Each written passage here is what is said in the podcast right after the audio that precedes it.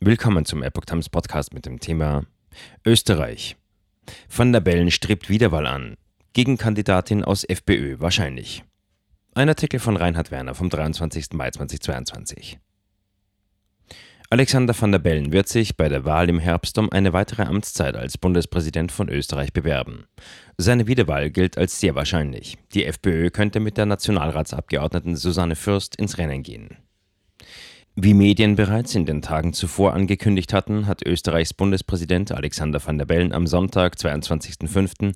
in Wien seine Kandidatur für eine zweite Amtszeit verkündet. Der frühere Grünen-Politiker, der zum Amtsantritt seine Parteimitgliedschaft zurückgelegt hat, wurde vor sechs Jahren nach Turbulenzen erst im Zuge einer wiederholten Stichwahl gegen FPÖ-Kandidat Norbert Hofer zum Staatsoberhaupt gewählt.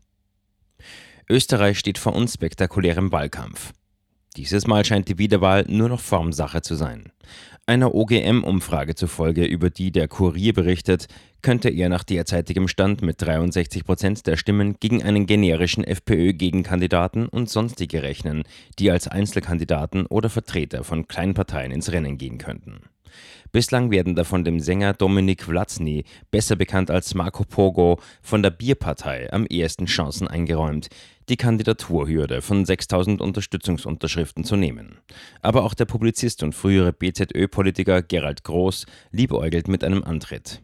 Für eine deutliche Wiederwahl van der Bellen sprechen mehrere Faktoren. Der erste davon ist die fehlende Bereitschaft der traditionellen Großparteien ÖVP und SPÖ, eigene Kandidaten ins Rennen zu schicken. Vereinzelt wurden zwar der EU-Abgeordnete Ottmar Karas oder die zweite Nationalratspräsidentin Doris Bures genannt. Eine Mehrheit der Spitzenpolitiker beider Parteien hat sich jedoch dafür ausgesprochen, eine Wiederwahl van der Bellens zu unterstützen. Politologe Peter Filzmeier weist in der Kronenzeitung auch auf die traumatische Erfahrung von 2016 hin, als sowohl SPÖ-Kandidat Rudolf Hunsdorfer als auch der von der ÖVP nominierte Andreas Kohl abgeschlagen auf den letzten Plätzen landeten. Van der Bellen mehrheitlich als ruhender Pol wahrgenommen.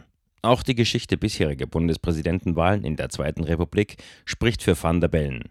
Bis dato wurde jeder Bundespräsident, der sich am Ende seiner erneuten Amtszeit zur erneuten Kandidatur entschloss, auch wiedergewählt. Rudolf Kirschliger 1980 und Heinz Fischer 2010, sogar mit fast 80 Prozent der Stimmen.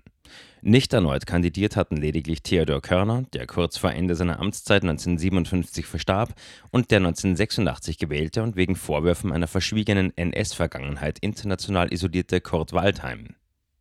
Dass in Umfragen bis zu 70 Prozent der befragten Österreicher angeben, Van der Bellen zu vertrauen, liegt auch daran, dass sich der Präsident während seiner ersten Amtszeit keine tiefgreifenden Skandale leistete und sein Amt mit ruhiger Hand führte. Anders als die Bundesregierung, die in dieser Zeit mehrfach wechselte, wurde das Staatsoberhaupt mehrheitlich als stabilisierender Faktor wahrgenommen. Jene Österreicher, die dies anders sehen, stehen hauptsächlich der FPÖ oder der Impfgegnerpartei MFG nahe.